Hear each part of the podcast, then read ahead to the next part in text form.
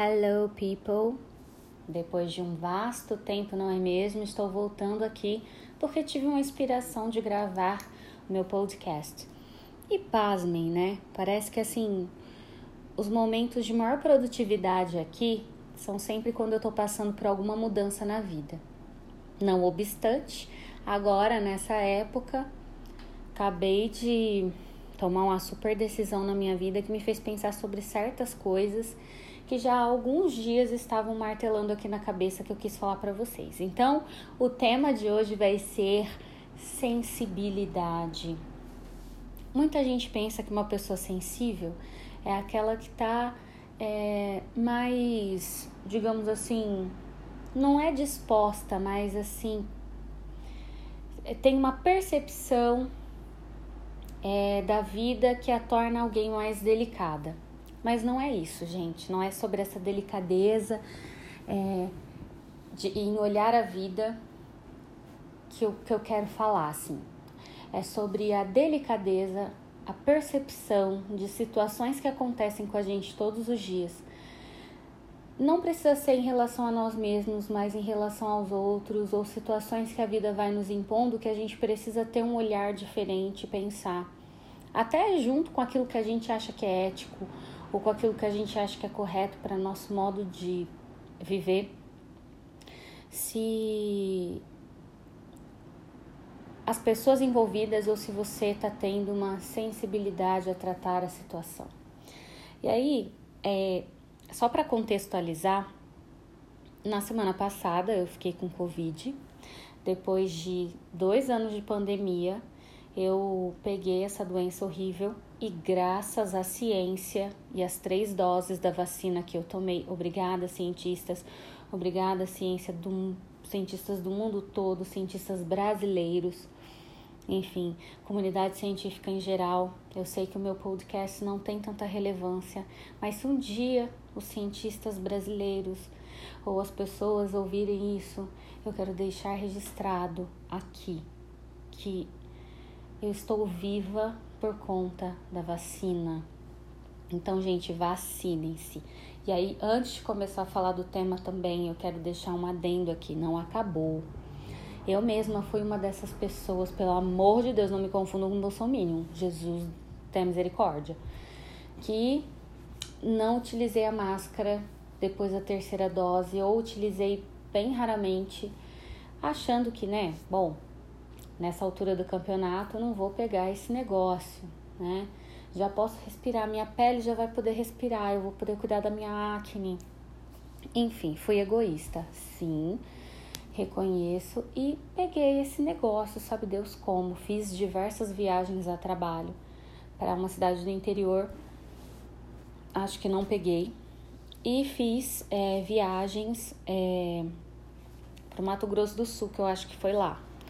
Mas ainda assim eu não tive tanto contato com tantas pessoas, enfim, não, não sei como isso pode ter acontecido. E aí eu voltei para casa semana passada, né, no domingo, retrasado. E comecei a me sentir mal, assim, espirrando muito. E eu sou uma pessoa que tem rinite. Então, assim, já um alerta para quem tem rinite. Rinite não dá febre. E aí foi meu primeiro sinal de alerta. Comecei a me sentir febril, corpo péssimo, parecia que eu tinha levado um, um tinha sido atropelada por um caminhão. E eu falei, bom, isso não é rinite, né? E aí meu rosto começou a doer muito, falei, bom, sinusite. Mas rinite não dá febre, não dá esse corpo estranho. E aí passei muito mal na terça terminei ali meus afazeres. Na quarta eu tava muito mal, não conseguia ficar sentada, o corpo não, não queria ficar nem sentado, queria cama, deitar. Aí eu terminei meus afazeres da manhã e saí do escritório, vim para casa, continuei trabalhando de casa. Aí na quinta-feira trabalhei de casa, muito mal ainda, e não deu tempo de fazer meu exame de Covid. E aí no, na sexta-feira eu fiz o exame do Covid e deu positivo. E aí eu fiquei tipo, mano, e agora? Não posso sair, não posso fazer nada, mas é um momento que eu vou ter para mim mesma de introspecção. Embora eu tenha continuado a minha rotina, inclusive de trabalho em casa, eu tive alguns momentos introspectivos também. Essa questão de você precisar das pessoas para muitas coisas. Tipo, você não pode. Eu amo um supermercado, gente. Sou apaixonada por supermercado. A, a, inclusive, é um dos meus programas favoritos. É onde eu mais vou na vida aqui. Como não tem tanta livraria, aliás, não tem livraria em Catanduva, eu gosto de ir no supermercado. Então, eu vou em todos os supermercados. Eu gosto de comprar coisas que eu não preciso, que me parece muito egoísta também que eu melhorei bastante esse ano, levando em consideração que milhares de brasileiros estão passando fome, estão com risco né, alimentar, estão em risco alimentar, em risco de vulnerabilidade social extrema. E, e, e, sem contar a população de rua, enfim, mas isso é para um outro dia, assim, uma outra discussão. E então isso me fez pensar bastante também, tenho melhorado esses hábitos, assim, é importante a gente criar essa consciência de que apesar de não sermos ricos, somos pessoas privilegiadas. A gente pode ir num supermercado e comprar, cara, o que puder, assim. Eu, se eu deixar de trabalhar, eu não tenho um teto sobre a minha cabeça. Eu perco a minha casa, eu perco tudo, eu sou uma assalariada. Então, a gente tem que pensar as pessoas que não têm a mesma oportunidade que nós de ir num supermercado, de pagar um aluguel, pagar um financiamento, como é o meu caso, e ter essa consciência nas escolhas que a gente faz no dia a dia de consumo, né, e de desperdício de alimentos. Isso também é uma é para um outro dia, mas gente, o Covid me deixa meio confusa também. Foi um dos sintomas, confusão mental, e aí eu tô indo para indo e vindo para vários assuntos. Mas voltando. Aí eu falei, gente, quem que vai no mercado para mim? Minhas coisas vão acabar e tal. Minha mãe não pode ir, eu levo minha mãe sempre, né? porque eu dirijo, enfim, levo ela no carro, tá. Aí eu postei que eu precisava de um chá gelado que eu amo, é, sabor pêssego. E aí me patrocina Coca-Cola, Ice Tea, Leão, tá? De pêssego.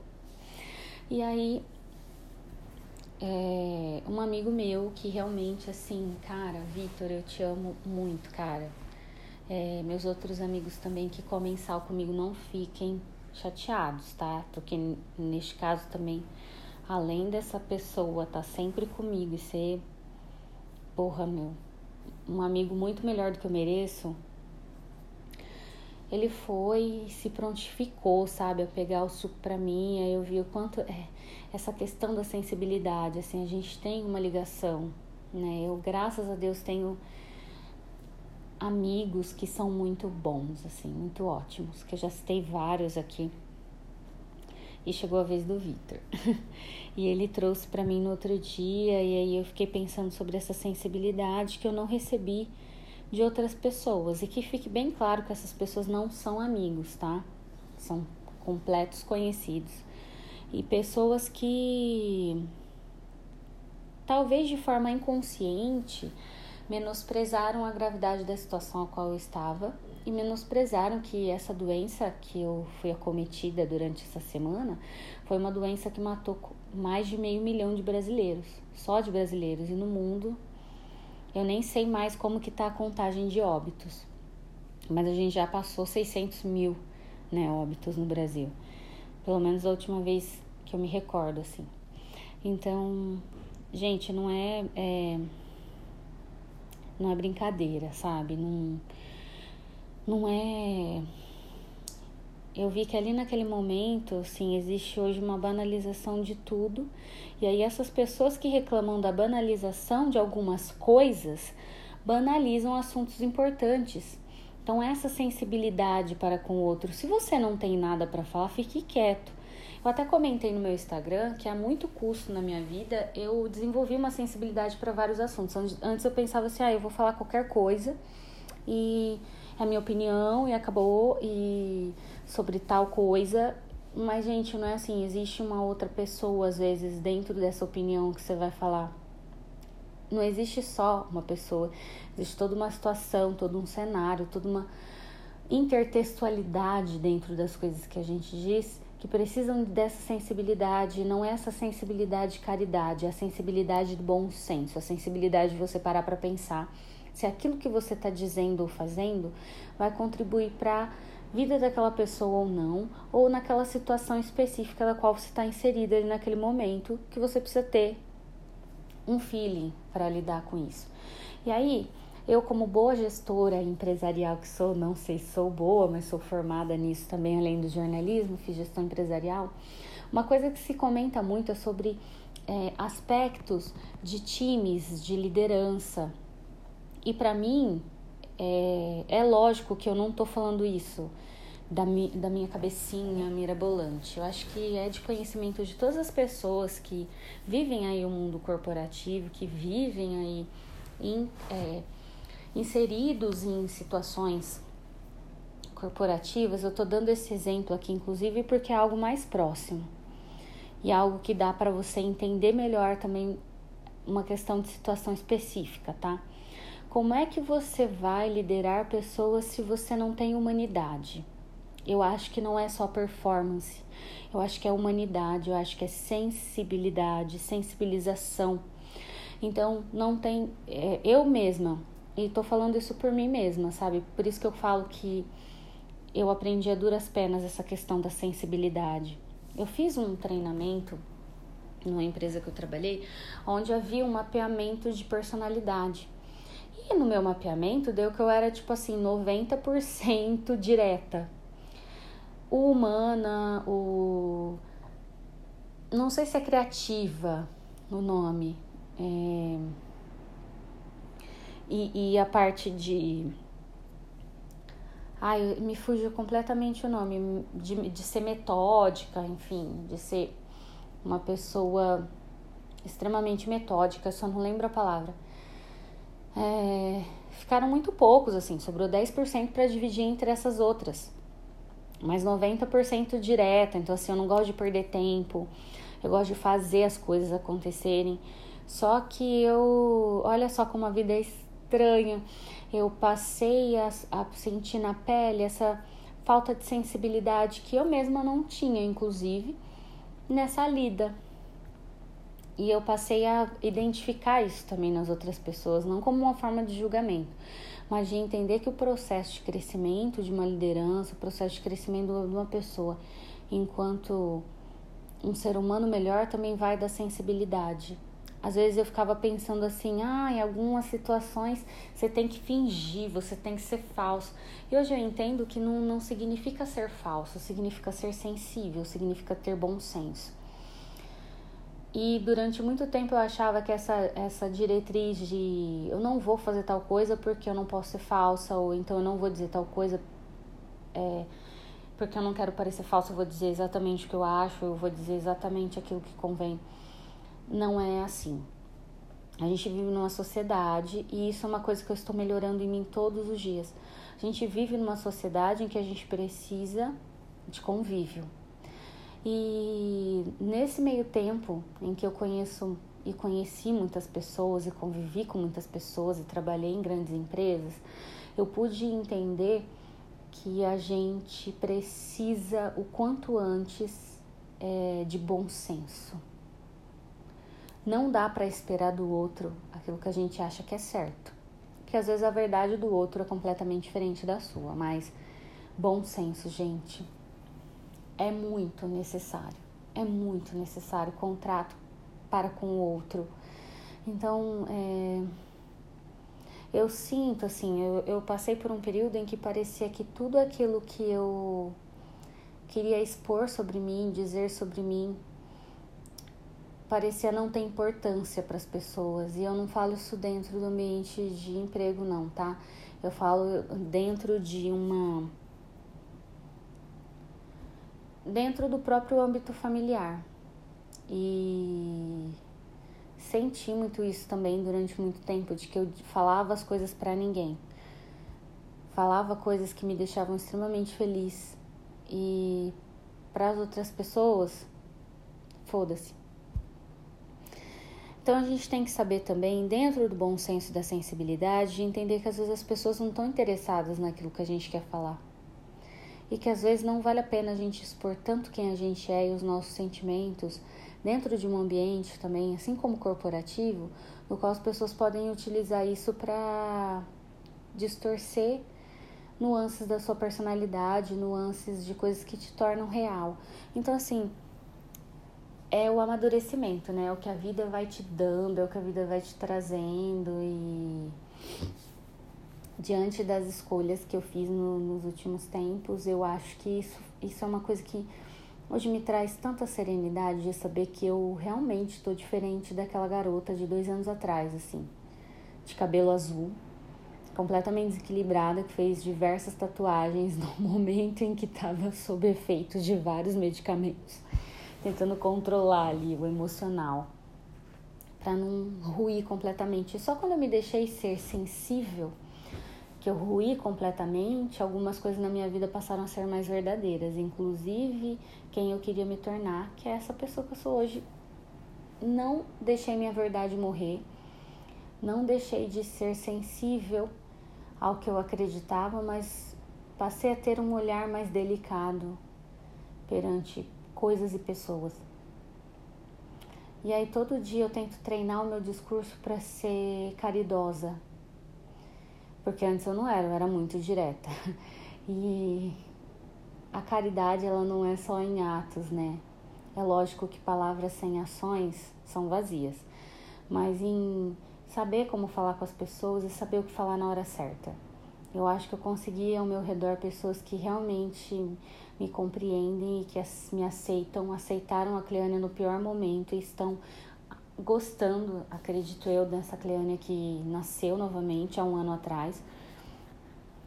E a sensibilidade só faz bem para a vida, assim, você vê de outra forma. E até as outras coisas que eu citei aqui, como você ter empatia, olhar para a situação do outro. Então, pô, cara, por que eu tô jogando esse monte de comida fora, sendo que tem gente que não come? Porque hoje, qual que é a grande questão da Covid também, que eu fiz essa explanação inicial? Que a gente tinha uma esperança de que a Covid fosse mudar completamente é, a percepção de muitas pessoas sobre o mundo. Tipo, cara, tantas mortes, tantas desgraças acontecendo, tantas pessoas queridas indo embora.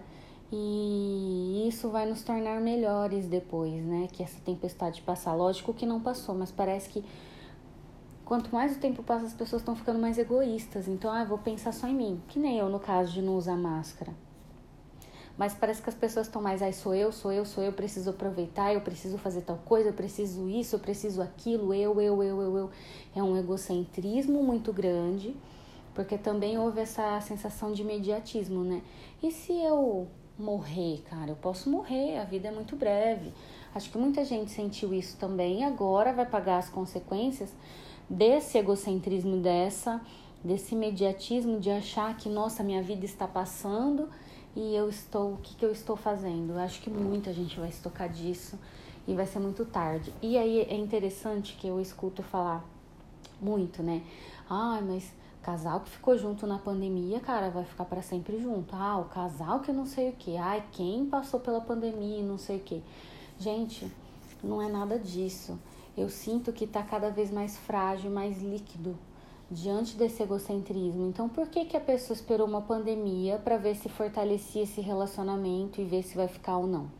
Já existiam bases frágeis nisso. Tudo tem uma base mais frágil, tudo tem uma base mais prestes ali a ser rompida. Era engraçado que eu falava muito sobre essas bases na minha terapia. Ah, que a minha base de vida é, é tal situação, é tal pessoa, é tal. Gente, não tem.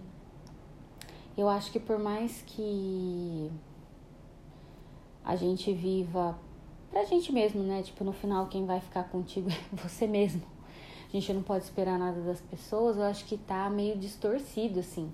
Uma coisa é você ter amor próprio, você se valorizar e você fazer as coisas por você. Outra, outra coisa é você fazer isso e passar como um furacão na vida das pessoas ou nas situações como se nada mais importasse. Como se ah, o amanhã não existisse. Cara, o amanhã existe. E ele vai bater na porta. Meu pai falava muito. Você não sabe de quem você vai precisar amanhã. E foi exatamente isso que me aconteceu quando eu fiquei com Covid essa semana. Lógico que eu tive minha mãe, que é tudo para mim, minha estrela, minha vida toda.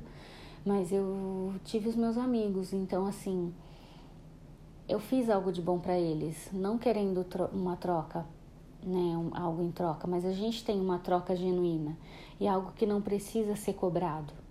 E todas as relações deveriam ser isso, uma troca genuína que não precisa ser cobrada. E até assim, voltando, lógico, pisando no molhado, assim, eu passei muitos anos cobrando coisas óbvias que aí no final você cobra tanto que você sai como uma pessoa extremamente desgostosa ou como se nada para você prestasse, tipo, você é ruim porque você cobra coisas básicas. E aí é o bom senso, não existe o bom senso nessas relações. Mas eu percebi que dentro das minhas amizades hoje existe isso, é uma troca natural, eu não preciso cobrar. Então, aí se eu tô precisando, eu sei quem tá do meu lado. E é essa sensibilidade é a sensibilidade dos meus amigos e a minha sensibilidade de saber quando eles estão precisando.